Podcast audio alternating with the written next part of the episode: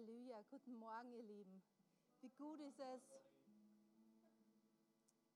wie gut ist es, im Haus Gottes zu sein. Amen.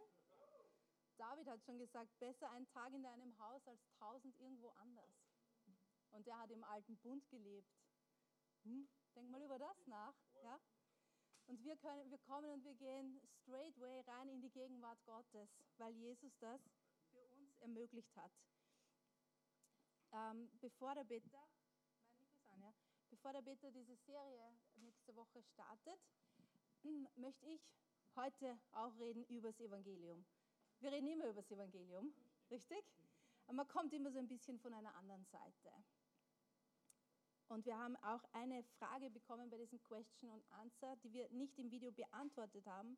Und zwar, wie kann ich irgendwie das Evangelium äh, irgendwie gut verstehen und auch gut anderen Leuten weitergeben? Und ich habe mir gedacht, das ist einfach schade, wenn man das so in zwei Minuten jetzt beantwortet, in diesem Teil noch drinnen. Und deshalb nehme ich mir heute ein bisschen mehr Zeit, wobei ich nicht weiß, wo wir landen werden. Gottes Gegenwart ist so fett da. Merkt ihr das auch? Und wie wir drüben waren im Gebet, war auch auf einmal so, die Regina hat gebetet. Und es war dann auf einmal so, okay, Gott hat heute, ich meine, er hat immer Freiheit, eh klar. Aber Gott hat heute spezifische ähm, Freiheitsbomben, möchte ich sie nennen. Dinge, die er hat einfach für einzelne Leute, Sachen, die du schon lange im Kopf irgendwie weißt, dass da Freiheit für dich ist. Der Heilige Geist macht heute was, ein, ähm, ein schnelles, spontanes Werk in dir. So, lass diesen Erwartungsschalter jetzt an. Wir kommen in den Gottesdienst, wir leben ja sowieso so, dass wir, wir haben immer ein offenes Herz, wir wissen, Gott ist immer am Wirken. Ja, es ist nicht so Lobpreis, yes, Gottes Gegenwart, ansagen, uh, Predigt, okay, dabei sich aufnehmen, was mit. So ist das nicht. Gell? Ich weiß, warum ihr so lacht, weil manchmal, manchmal denkt man so. Okay. Und ich möchte mit einer längeren Passage anfangen. Keine Angst vor der Bibel im Gottesdienst, richtig? Yay! 2. Korinther 5, Vers 11 bis 21. Paulus schreibt hier, da wir nun den Schrecken des Herrn kennen, so überreden wir Menschen, Gott aber sind wir offenbar geworden. Ich hoffe aber auch in euren Gewissen offenbar zu sein. Wir empfehlen uns nicht wieder selbst bei euch. Anscheinend hat er das früher getan. Ja, Paulus hat sich selbst irgendwie empfohlen. Aber jetzt sagt er, mm -mm, so lebe ich jetzt nicht mehr, sondern geben euch Anlass zum Ruhm unsertwegen, damit ihr ihn habt bei denen, die sich nach dem Ansehen rühmen und nicht nach dem Herzen. So, das ist schon fett. Denn sei es, dass wir außer uns waren, so waren wir es für Gott. Sei es, dass wir vernünftig sind, so sind wir es für euch. Paulus hat das schon gekannt, dass er außer sich war. Ja, so wild zu sein im Geist ist nichts Neues, ist nichts Amerikanisches. Paulus schreibt das schon. Er sagt wenn wir außer uns waren, wenn wir außer, wenn wir so verzückt waren und so wild waren, dann waren wir es für Gott. Wenn wir Lobpreis machen und wir werden ein bisschen wild, dann machen wir das nicht für Menschen. Wir machen das für ihn. Und warum machen wir das für ihn? Weil er ist so gut. Amen. Und seine Gegenwart kommt und was wir feiern ihn und wir sind im Lobpreis, wir geben alles für ihn. Wir machen das nicht für den, der neben uns steht, sondern wir loben ihn. Wir sind für ihn da. Das ist so ein schönes Leben, wenn wir das wissen, richtig? Wir empfehlen uns nicht mehr selbst. Wir leben kein Leben mehr für die anderen Leute, sondern für ihn. Da ist die Regina. Regina, ich habe dich gerade erwähnt. Das hast du jetzt verpasst. Ähm, und, und dann sagt er, hey, wenn wir vernünftig sind, sind wir es für euch. So er sagt, es gibt schon auch ja, diesen Teil, wo wir vernünftig sind, vernünftig reden. Warum? Weil wir euch lehren weil wir euch dienen. Aber das ist nicht mein Punkt. Denn die Liebe Gottes drängt uns, da wir zu diesem Urteil gekommen sind, dass einer für alle gestorben ist und somit alle gestorben sind. Und für alle ist er gestorben, damit die, welche leben, nicht mehr sich selbst leben, sondern dem, der für sie gestorben und auferweckt worden ist. Daher kennen wir von nun an niemanden nach dem Fleisch. Wenn wir Christus auch nach dem Fleisch gekannt haben, so kennen wir ihn doch jetzt nicht mehr so. Daher, wenn jemand in Christus ist, so ist er eine neue Schöpfung. Das Alte ist vergangen, siehe, Neues ist geworden. Yes. So das ist das Evangelium, das wir verkündigen. Jesus ist gekommen für alle Menschen. alle Menschen sitzen im gleichen Boot. Es gibt nicht die Guten und die Mittelguten und die ganz Schlechten. Wir sitzen alle im gleichen Boot. Alle haben die Herrlichkeit Gottes verloren, weil wir alle mal gesündigt haben. Richtig? Ja. Und das zu erkennen, ist der erste Schritt dafür, dass wir von Gott das Evangelium empfangen können. Menschen, die, sich, die sagen, ich habe nie was falsch gemacht, ja, oder ähm, der Klassiker ist so, ich habe nie wen umgebracht, ich habe nie eine Bank rausgeraubt, warum soll ich schlecht sein? Ja? Ähm, aber wir wissen und tief im Herzen jeder weiß, wir haben Dinge gemacht, die waren nicht gut. Ja? Im Menschen wohnt etwas, wir wollen gut sein, aber es wohnt etwas in uns, das es uns nicht gelingen lässt, sagen wir so. Und Paulus schreibt auch über dieses Dilemma. Gott hat das auch gewusst. Und diese Sünde hat uns Menschen von Gott getrennt. Nicht, weil Gott sagt, jetzt mag ich euch nicht mehr, sondern weil Gott absolut heilig und perfekt ist. Er ist, wer er ist. Er ist absolute Liebe. Er ist heilig. Er ist perfekt. In ihm ist kein Schatten, nichts Schlechtes. Deshalb haben Menschen nicht mehr, die, deshalb haben die zwei aus dem Garten Eden raus müssen und haben nicht mehr in seiner Gegenwart sein können. Weil Sünde kann in der Gegenwart Gottes nicht bestehen. Im alten Bund, wenn Leute in die Gegenwart Gottes hineingegangen sind und sie waren sündig, sind sie tot umgefallen. Nicht, weil Gott ähm, Menschen nicht mag, verstehe das richtig, sondern weil Sünde in seiner Gegenwart nicht bestehen kann. Und Gott war mit diesem Zustand nicht zufrieden. Es gibt Menschen, die sind zufrieden, ohne Gott zu leben, aber Gott war nie zufrieden damit, ohne uns Menschen zu leben. Niemals. Und der ganze alte Bund ist so wie, das ganze äh, System ist so ein bisschen wie so eine Brücke, über die Gott schon Segen drüber schmeißen hat können. Ja, macht's das und dann kann ich euch segnen und so weiter. Nur der Mensch ist mangelhaft. Und es war Gott auch nicht genug, diese Fernbeziehung zu führen mit uns Menschen. Es ist sein Wille gewesen, immer uns nah zu haben. Und in all dem hat der Mensch sich Dinge erschaffen und ja, wie er so meint, wie Gott ist. Und es gibt so viele Meinungen darüber, wie Gott ist. Und der Grund ist der, wenn man jemanden nicht kennt, bildet man sich irgendwelche Meinungen. Ja, aufgrund von Erfahrungen oder was der und der sagt. So, und dann kommt Jesus. Warum ist Jesus gekommen? Er ist mitgekommen, um uns zu zeigen, wie Gott wirklich ist, wie der Vater ist. Er sagt, ihr wollt wissen, wie der Vater ist? Schaut mich an. Was für eine kühne Aussage. Schaut mich an. Schaut, wie ich bin. Schaut, was ich sage. Schaut, was ich mache. Und ihr werdet sehen, wie der Vater ist. Das war ein Auftrag von Jesus.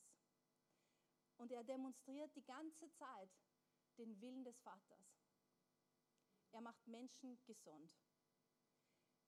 Wenn du wissen möchtest, ist es der Wille Gottes, dass Menschen gesund sind? Jesus hat jeden Menschen, der zu ihm gekommen ist, gesund gemacht. Amen. Wenn er jemanden krank gemacht hätte, ja, dann äh, wäre das theologisch anders. Aber Jesus hat das nie gesagt, du bist gesund, du bist krank, du bist gesund, krank, krank, gesund, gesund, weil für dich ist das besser oder so. Nein, er hat auch nicht gesagt, okay, dich kann ich nicht heilen, weil du bist ein Sünder. Weißt, wie Jesus da war, alle waren Sünder. Aber er hat den Willen Gottes demonstriert und er hat ausgeteilt mit vollen Händen. Alle Leute, die zu ihm gekommen sind, wie in Demut und im Glauben. Richtig? Mehr braucht es nicht. Ja? So, Jesus ist da und er demonstriert, wie der Vater ist. Und ich liebe die Evangelien. Ja, Jesus zu lesen. Ich war immer schon als kleines Mädchen, ich habe zwar nicht viel verstanden, aber ich war im Religionsunterricht. Und ich kann mich genau erinnern an meine Religionslehrerin, die diese Jesus gemalt hat und diese Geschichten. Und es war immer so ein wohliges Gefühl. Es war immer irgendwas in mir so, der ist vertrauenswürdig, dieser Jesus. Keine Ahnung mehr von irgendwas, aber so, der ist ein guter, das habe ich gewusst. Und dann nach drei Jahren, wie er, in denen er hier auf der Erde dient und so bedingungslos liebt und alles gibt, geht er ans Kreuz. Und Jesus sagt, niemand nimmt mein Leben, sondern ich gebe es. Und ich weiß nicht, wie deine Geschichte ist, aber meine war so, dass ich habe, ich meine, wir sind in Österreich geboren und aufgewachsen. Das bedeutet, wir alle haben einen Jesus am Kreuz gesehen. Wir alle haben diese Geschichte gehört. Aber für mich, ich habe das nie verstanden, was er hier getan hat. Ich habe mir gedacht, der war so ein guter und deshalb haben die Bösen ihn beseitigt. Und deshalb wollten die ihn nicht und er ist am Kreuz. Aber genau das Gegenteil ist der Fall. Jesus sagt, niemand nimmt mein Leben. Niemand hätte es nehmen können. Das ist stark, oder? Egal wie sehr jemand ihn beiseite hätte räumen wollen, niemand hätte können. Aber er gibt sein Leben freiwillig. Das ist ein großer Unterschied. Und an diesem Kreuz, dieser Mensch Jesus mit der Salbung des Heiligen Geistes, der nie gesündigt hat, nimmt alle Sünde der ganzen Welt auf sich. Alle. Nicht ein bisschen was, alle. Von allen Menschen, die gelebt haben, die je gelebt haben, die zu dem Zeitpunkt leben und die je leben werden. Alle Sünden, die je begangen worden sind in dem, zu dem Zeitpunkt und die je begangen werden werden. Ja? So, er nimmt nicht nur die Sünden auf sich, sondern die Sündennatur selbst besiegt er, indem er selbst, sagt die Bibel, zur Sünde wird. Er ist diese Schlange im Alten Testament, dieses Bild, diese Schlange, die die anderen auffrisst. Ja, könnt ihr euch erinnern, in der Wüste dieses Bild. Mose, der den Stab aufrichtet und alle Schlangen haben keine Kraft mehr.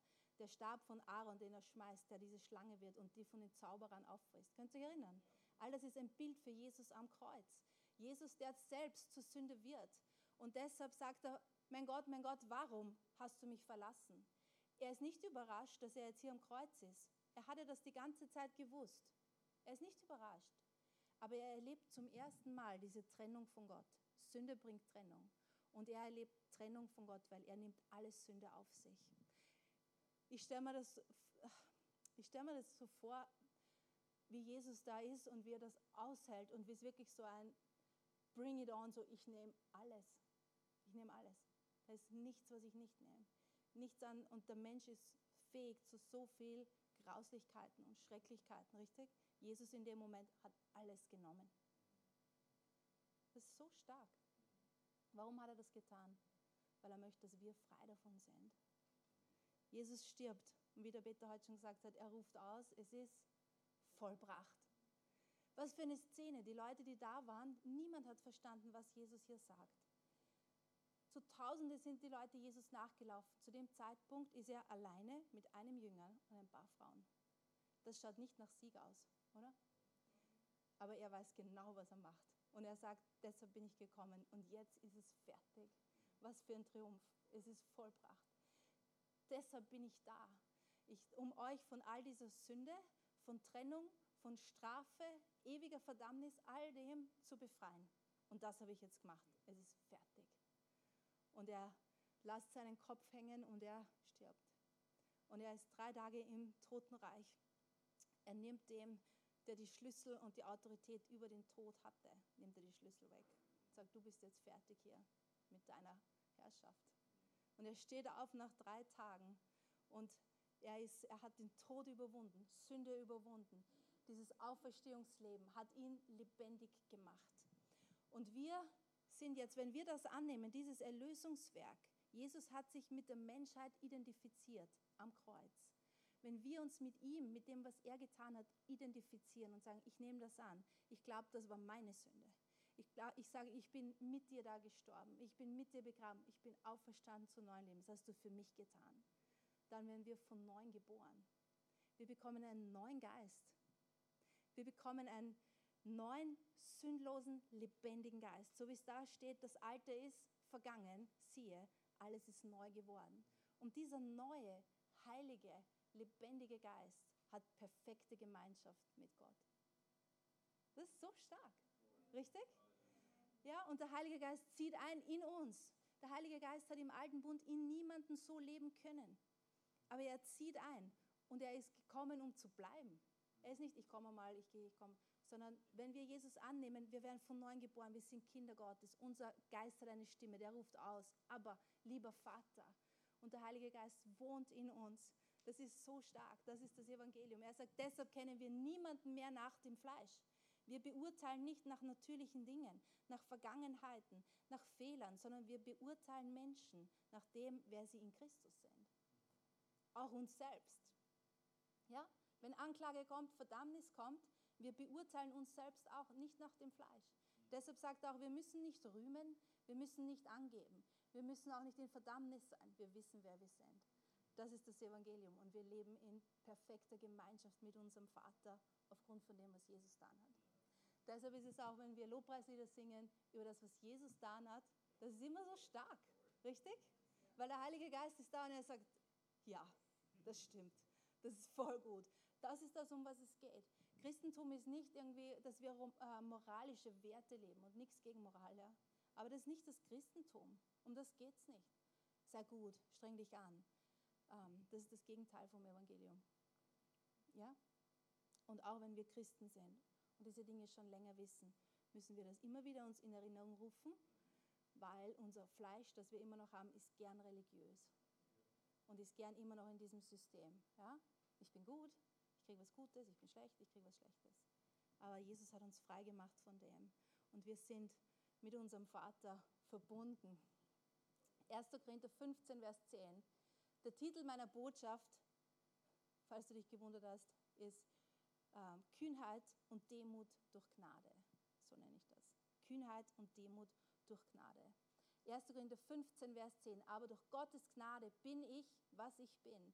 Und seine Gnade mir gegenüber ist nicht vergeblich gewesen, sondern ich habe viel mehr gearbeitet als sie alle. Nicht aber ich, sondern die Gnade Gottes, die mit mir ist. Auch wieder Paulus schreibt. Paulus, der einen, Eifer, einen religiösen Eifer gehabt hat, Christen umbringen wollte. Jesus begegnet ihm. Er wird von neuem geboren und er bekommt so eine starke Offenbarung von Jesus selbst, was Jesus getan hat. Zu den damaligen Zeiten, da war niemand, der so eine Offenbarung gehabt hat über das Evangelium und über Gnade, Gerechtigkeit wie Paulus. Er sagt, ich habe Dinge gesehen, die sind unaussprechlich, die kann ich nicht einmal sagen. Ja? So, und Paulus schreibt hier, er sagt, hey, er hat diese Offenbarung über das Evangelium, was Jesus getan hat. Es ist Gottes Gnade, die uns rettet. Es ist Gottes Gnade, die uns macht zu dem, wer wir sind. Es ist nicht verdient, es ist ein Geschenk. Gottes Gnade ist Gottes Liebe in Aktion, seine Kraft, die hinausreicht und Dinge tut und uns holt, errettet, die uns stärkt und die uns zeigt, wer wir sind. Das ist Gottes Gnade. Es ist Gottes Gnade, die irgendwie auch kommt und uns sozusagen auspackt und zeigt auch, wer wir wirklich sind. Ja, wir brauchen Gottes Gnade, um diese Dinge zu verstehen. Weil im Kopf können wir das nicht verstehen.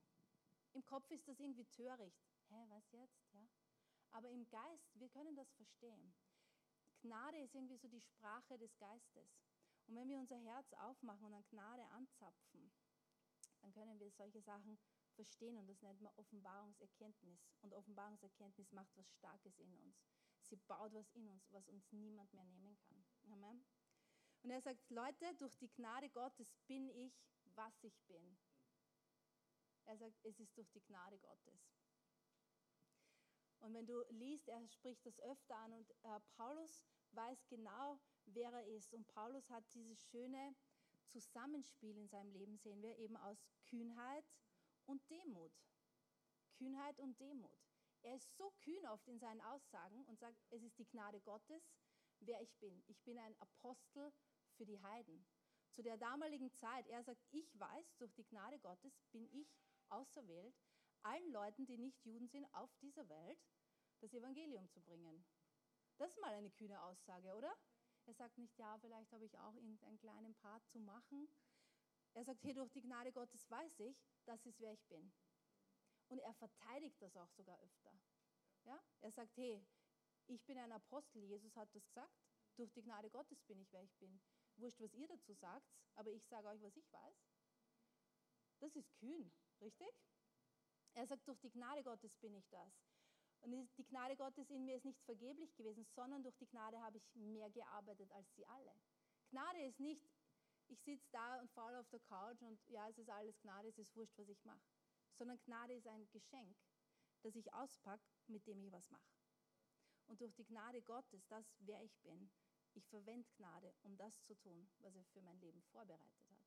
Aber er bekommt die Ehre dafür wieder, weil die Gnade kommt von ihm. Und die ist nicht verdient, die ist geschenkt, aber wir machen was damit. Und es gibt so unterschiedliche Gnaden auf Leben von Menschen. Und du kannst das oft sehen. Du kannst es im Geist sehen. Es gibt Gnaden, die Leute haben auf ihrem Leben drauf. Aber ob sie was damit machen, ist ihre Sache. Gott sagt nicht, weißt du so, ich zwinge dich jetzt, du wirst jetzt und du hast keine Wahl. Das ist Gnade. Er sagt, ich weiß, wer ich bin, durch Gnade. 2. Korinther 12, Vers 9 bis 10. Und er hat zu mir gesagt, meine Gnade genügt dir, denn meine Kraft kommt in Schwachheit zur Vollendung. Hier geht es um diesen Dorn im Fleisch. Und der Dorn im Fleisch, der wird oft, äh, ist oft schon gelehrt worden und oft auch ähm, falsch gelehrt worden. Wenn du eine ganze Predigt darüber hören möchtest, das, dann empfehle ich dir, in der FCG Wels, den Pastor Fred, das zu suchen, der Dorn im Fleisch. Der redet da über eine Stunde, wirklich voll gut abgehandelt, was dieser Dorn im Fleisch ist. Kurz gesagt ähm, ist es, Paulus spricht, wenn du Kontext liest, über Verfolgung. Überall, wo er hingekommen ist, hat er extremen Widerstand erlebt. Leute, die gegen ihn waren, die ihn sogar umbringen wollten. Und in diesem Kontext sagt er das. Und er sagt, hey, ich habe zu Gott schon dreimal gesagt, bitte nimm das weg von mir. Das ist so mühsam. Und es ist mühsam, wenn Leute kommen und gegen dich sind. Hast du schon mal erlebt? Wenn Leute, und immer wenn du was machen willst für den Herrn, ist Widerstand da. Und Leute, die gegen dich reden und dich lächerlich machen wollen. Paulus hat das die ganze Zeit erlebt. Wenn du das erlebst, dann denkt er nicht, ich glaube, ich mache irgendwas falsch, sondern dann kannst du sagen, juhu, juhu, ich mache was richtig. Verfolgung. Und in dem Kontext sagt Paulus, hey, ich habe zu Gott schon gesagt, bitte nimm das weg von mir. Und er hat zu mir gesagt, meine Gnade genügt dir, denn meine Kraft kommt in Schwachheit zur Vollendung. So Gottes Antwort war nicht nein, ich helfe dir hier nicht, sondern Gottes Antwort sagt, die Hilfe ist schon da. Meine Gnade kommt in Schwachheit, wenn du dich jetzt schwach fühlst, zur Vollendung. Das ist Gottes Gnade. Wann immer wir uns schwach fühlen oder denken, das ist mir zu viel, das kriege ich nicht hin, Gottes Gnade kommt in dieser Schwachheit, wenn wir uns bewusst sind, ja, da ist, das bin ich schwach, zur Vollendung. Und dann sagt er, sehr gerne will ich mich nun vielmehr meiner Schwachheit rühmen. So Paulus hat schnell gelernt. Er sagt, nimm das weg, ja, er sagt, meine, meine Gnade ist dafür genug. In deiner Schwachheit kommt sie zur Vollendung. Dann sagt er, okay, und deshalb rühme ich mich jetzt meiner Schwachheit. Das ist stark. Ja? Wir mit unseren Schwächen, wir sagen oft, okay, wir, wir nehmen uns auch an mit unseren Schwächen und naja, unsere Schwächen. Aber Paulus lernt schnell und er sagt, deshalb rühme ich mich. Ich gebe an mit meiner Schwachheit. Rühmst du dich auch deiner Schwachheit? Yeah, ich bin so schwach. Paulus hat das getan. Und ich meine, das ist diese, dieses perfekte Zusammenspiel aus Kühnheit und Demut. Siehst du das? Er war so kühn, er hat gewusst, wer er ist. Er hat gewusst, wer er ist. Egal, was wer sagt, er sagt, ich weiß, wer ich bin. Und der war ein Christenmörder. Der hätte sich so schlecht fühlen können sein ganzes Leben lang. Aber er sagt, durch die Gnade Gottes weiß ich, wer ich bin. Ich weiß, wer ich bin. Und ich stehe auf und ich gehe mit dem. Ist das nicht schön? So kühn. Und er ist so demütig auch, dass er dann sagt, ich rühme mich meiner Schwachheit, weil da kommt die Gnade und die ist mächtig. Und wir kennen das schon. Stimmt's? Wenn wir uns schwach fühlen und diese Punkte werden wir dann kommen und sagen, okay Herr, ich gebe jetzt auf in dem Bereich, hilf mir da. Seine Gnade kommt. Und man denkt sich, mir geht es zumindest oft so, dass ich mir dann denke, okay, Conny, das hätte ich früher haben können. Kennt ihr das? Man strudelt sich was ab und man denkt sich, das kriege ich hin und da und ich werde stark sein und geht schon. Und irgendwann gibst du auf und sagst, okay, geht nicht mehr, Herr, Hilfe. Und seine Gnade kommt, wuh. Und seine Gnade macht was Schönes. Sie drückt uns nicht nieder. Ja, stimmt, du bist wirklich so schwach, sondern sie tut uns von innen so aufrichten. Da kommt so eine Stärke und Glaube und Kraft und Weisheit. Auf einmal weiß ich, was ich machen soll, was ich sagen soll. Ich habe Glaube und Hoffnung. Hey, Gott ist für mich. Er hilft mir da. Das ist nicht das Ende. Richtig? Yes. So, es ist diese Kühnheit und diese Demut, die kommt durch Gnade. So, ähm, wo bin ich? Deshalb habe ich Wohlgefallen an Schwachheiten, an Misshandlungen, an Nöten, an Verfolgungen, an Ängsten um Christi willen. Denn wenn ich schwach bin, dann bin ich stark. Das ist eine Sache, die können wir nicht verstehen. Aber unser Herz, wir können das schon verstehen. Richtig? Wir wissen das. Wenn wir wissen, wenn wir erlebt haben, auch wie das Evangelium funktioniert. Wir werden errettet durchs Evangelium. Und wir leben auch unser Christentum durchs Evangelium. Amen? Ja? er sagt, irgendwie ist es so richtig so ein, okay, ich habe es verstanden und jetzt sage ich so, bring it on. Die Schwierigkeiten, Verfolgung, geht schon, ja. Ich habe Gefallen an dem. Warum? weil er hat Gefallen gefunden an der Gnade Gottes. Ich habe Gefallen gefunden an der Gnade Gottes. Du auch? Die Gnade Gottes ist so viel besser als menschliches Rühmen und Abstrudeln, besser als Verdammnis, besser als selbst irgendwas reparieren wollen. Die Gnade Gottes ist so gut. Ich habe Gefallen gefunden an der Gnade. Und wo immer ich die Gnade Gottes reinholen kann. Ja? Und deshalb ist Demut so wichtig auch. Wir brauchen Kühnheit, aber wenn wir nur so durch die Gegend laufen, so auf, ich bin alles, in, wie soll ich sagen, ah, wenn das kippt in so eine komische menschliche Betrachtungsweise, ja, so, und damit meine ich nicht, wir sollen ein schlechtes Selbstbild haben, ihr versteht mich eh alle, oder? Gut. Sondern, dass wir uns bewusst sind, wer wir sind. Paulus hat das genau gewusst im 1. Timotheus 1, Vers 15. Da steht, das Wort ist gewiss und aller Annahme wert, dass Christus Jesus in die Welt gekommen ist, Sünder zu retten, von welchen ich der Erste bin. Du denkst da jetzt irgendwie so, was ist jetzt los mit dir, Paulus? Da schreibst du so viel drüber, dass ich bin kein Sünder mehr, äh, ich bin die Gerechtigkeit Gottes. Und jetzt schreibt er wieder, ich bin der erste Sünder. Denkst du so, hä, was jetzt? Ja? Natürlich hat Paulus gewusst, dass er ist kein Sünder mehr. Wenn wir von neuem geboren sind, wir sind keine Sünder mehr, weil unsere Identität ist in Christus und wir sind Kinder Gottes. Wir sind Heilige. Wir sind gerecht. Aber was er hier schreibt, er schreibt ja über, Jesus ist gekommen, um die Sünder zu retten und ich war der Erste von ihnen. Das bedeutet, er hat nie vergessen, woher er gekommen ist. Er sagt, ich war der Allerärgste von allen Sündern. Er lässt sich von seiner Vergangenheit nicht zurückhalten, sondern motivieren. So ich, ich bin 22 Jahre Christ. Von meiner Vergangenheit lasse ich mich nicht aufhalten, aber immer motivieren. Ich weiß ganz genau noch, ich weiß es ganz genau und ich kann es jederzeit abrufen, das Gefühl, wie es ist, verloren zu sein. Und mit verloren meine ich nicht, die Sünde habe ich gemacht, die und die, sondern ohne Gott zu sein. Verloren in meiner Sünde. So, ja, ohne dem, zu dem ich geschaffen worden bin, weil wir Menschen sind geschaffen worden, um Gemeinschaft mit Gott zu haben. Wir sind geistige Wesen. Wir haben Hunger und Durst nach Gottes Geist. Und ich weiß es genau. Und ich kann es jederzeit abrufen. Und es motiviert mich so. Es motiviert mich so, wenn ich mir denke, Leute sind irgendwie so, wollen nichts hören von Jesus. Und dann denke ich mal, wenn Leute mit mir über Jesus geredet haben, dann haben sie wahrscheinlich auch nicht erkennen können, dass das etwas in meinem Herzen tut, wenn sie mit mir reden. Weil ich war, also ich war so hart und so stolz, aber es hat immer was.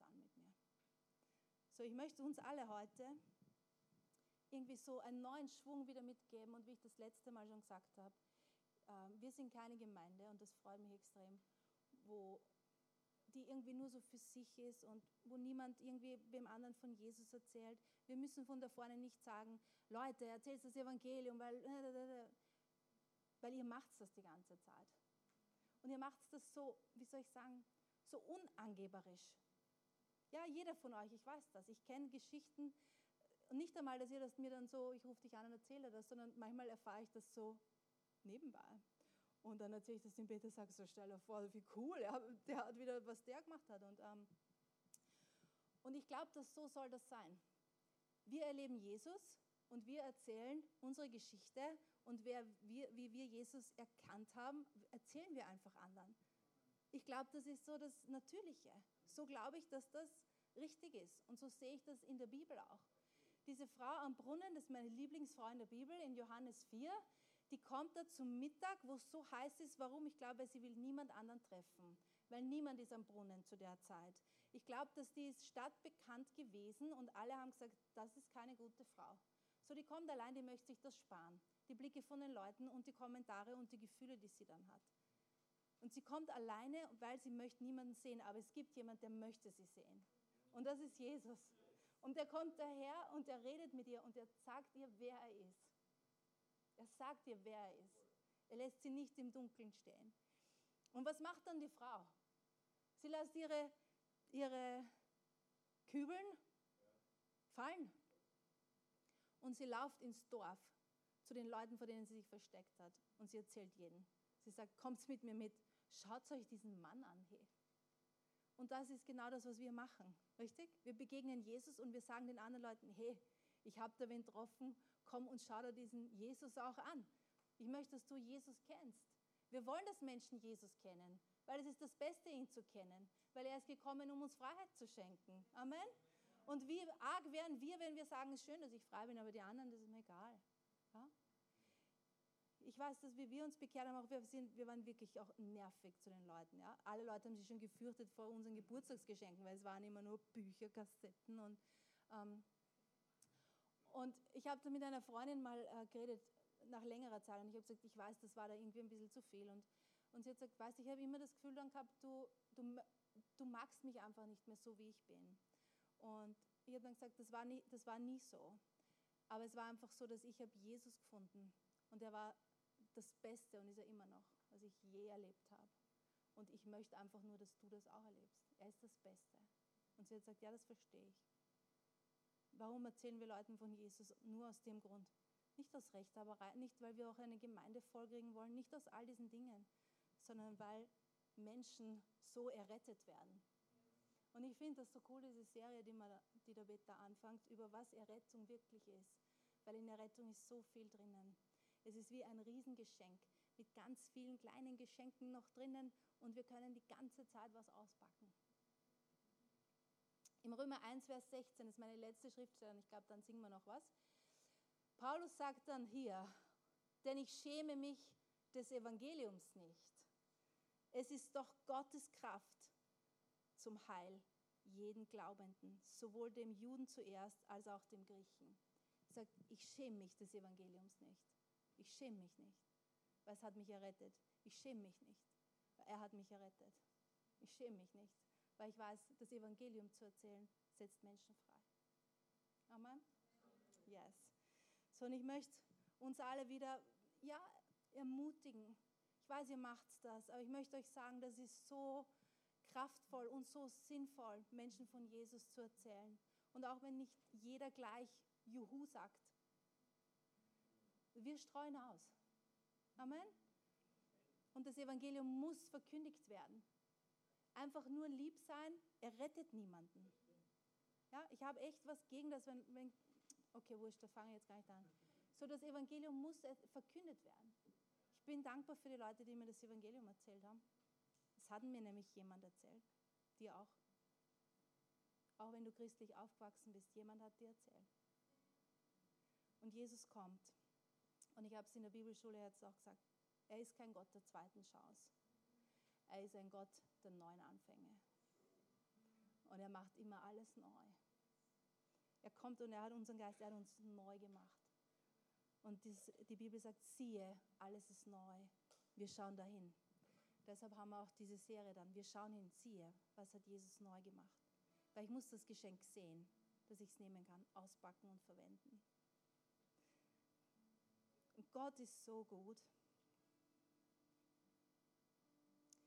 Nehmen wir uns zwei Minuten und danken wir jetzt einfach dem Herrn, dass wir errettet sind. Halleluja.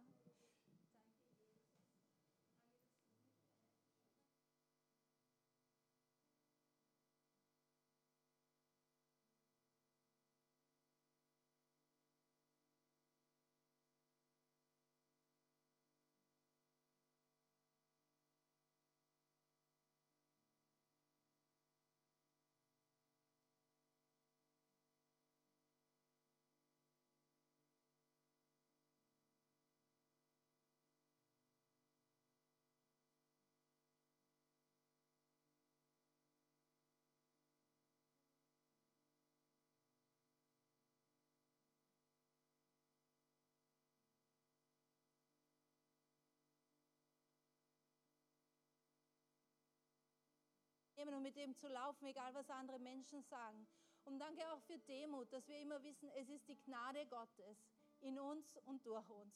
Und danke, Herr, dass es wirklich dein Wille ist, dass wir durch dieses Leben gehen, aufrecht, mit Kühnheit und mit einem demütigen Herzen. Und dass so die Gnade Gottes mächtig am Wirken ist in unserem Leben, in unserem Leben Halleluja. Da ist jemand da. Gott sagt zu dir, vergiss nicht, vergiss nicht, vergiss nicht die Dinge, die ich zu dir schon gesagt habe. Du brauchst kein neues Wort von mir, sondern du sollst nichts vergessen. Und durch die Gnade Gottes halt dir die Dinge, die ich schon zu dir gesagt habe, lebendig und vor Augen. Und hab sie nicht nur vor Augen, sondern in deinem Herzen und in deinem Mund. Sprich sie aus. Ich habe Dinge zu dir gesagt. Und durch die Gnade Gottes weißt du, dass es wahr ist, auch wenn Umstände jetzt dagegen sprechen und dein Kopf auch was anderes sagt. Das sind Dinge, die weißt du ganz genau, die ich für dich habe. So nimm sie wieder, schau sie an, lass sie in dein Herz neu reinfallen und sprich sie aus. Danke, Herr, dass du großartige Pläne hast für jeden, der hier ist, für jeden, der hier ist, egal wie alt, egal wie lange dich kennt, egal was falsch gelaufen ist oder richtig gelaufen ist. Ich spreche jetzt neue Gnade in Jesu Namen. Neue Gnade in Jesu Namen, in jeden Einzelnen hier. Halleluja, danke, Herr, dass wir miteinander laufen, dass wir miteinander uns helfen, dass wir aufstehen, gerade stehen, uns aufhelfen, weiterlaufen. Danke für diese Gemeinde, für den Segen auf diese Gemeinde. Danke auch für alle, die jetzt nicht da sind, dass du sie zu Hause mächtig segnest, dass deine Gnade sie berührt und dass sie auch äh, Worte von dir empfangen. Wir glauben dir, dass du, dass die Worte, die du sprichst, einfach wirklich so viel Kraft haben, Dinge in unserem Leben neu auszurichten und einen neuen Schwung zu bekommen. Amen. Der Elias und der Patrick sind heute sind unser Gebetsteam. Die werden da vorne sein, wenn du Gebet haben möchtest. Ansonsten seid gesegnet. Wir singen noch was. Das ist das offizielle Ende. Das ist eh sehr früh.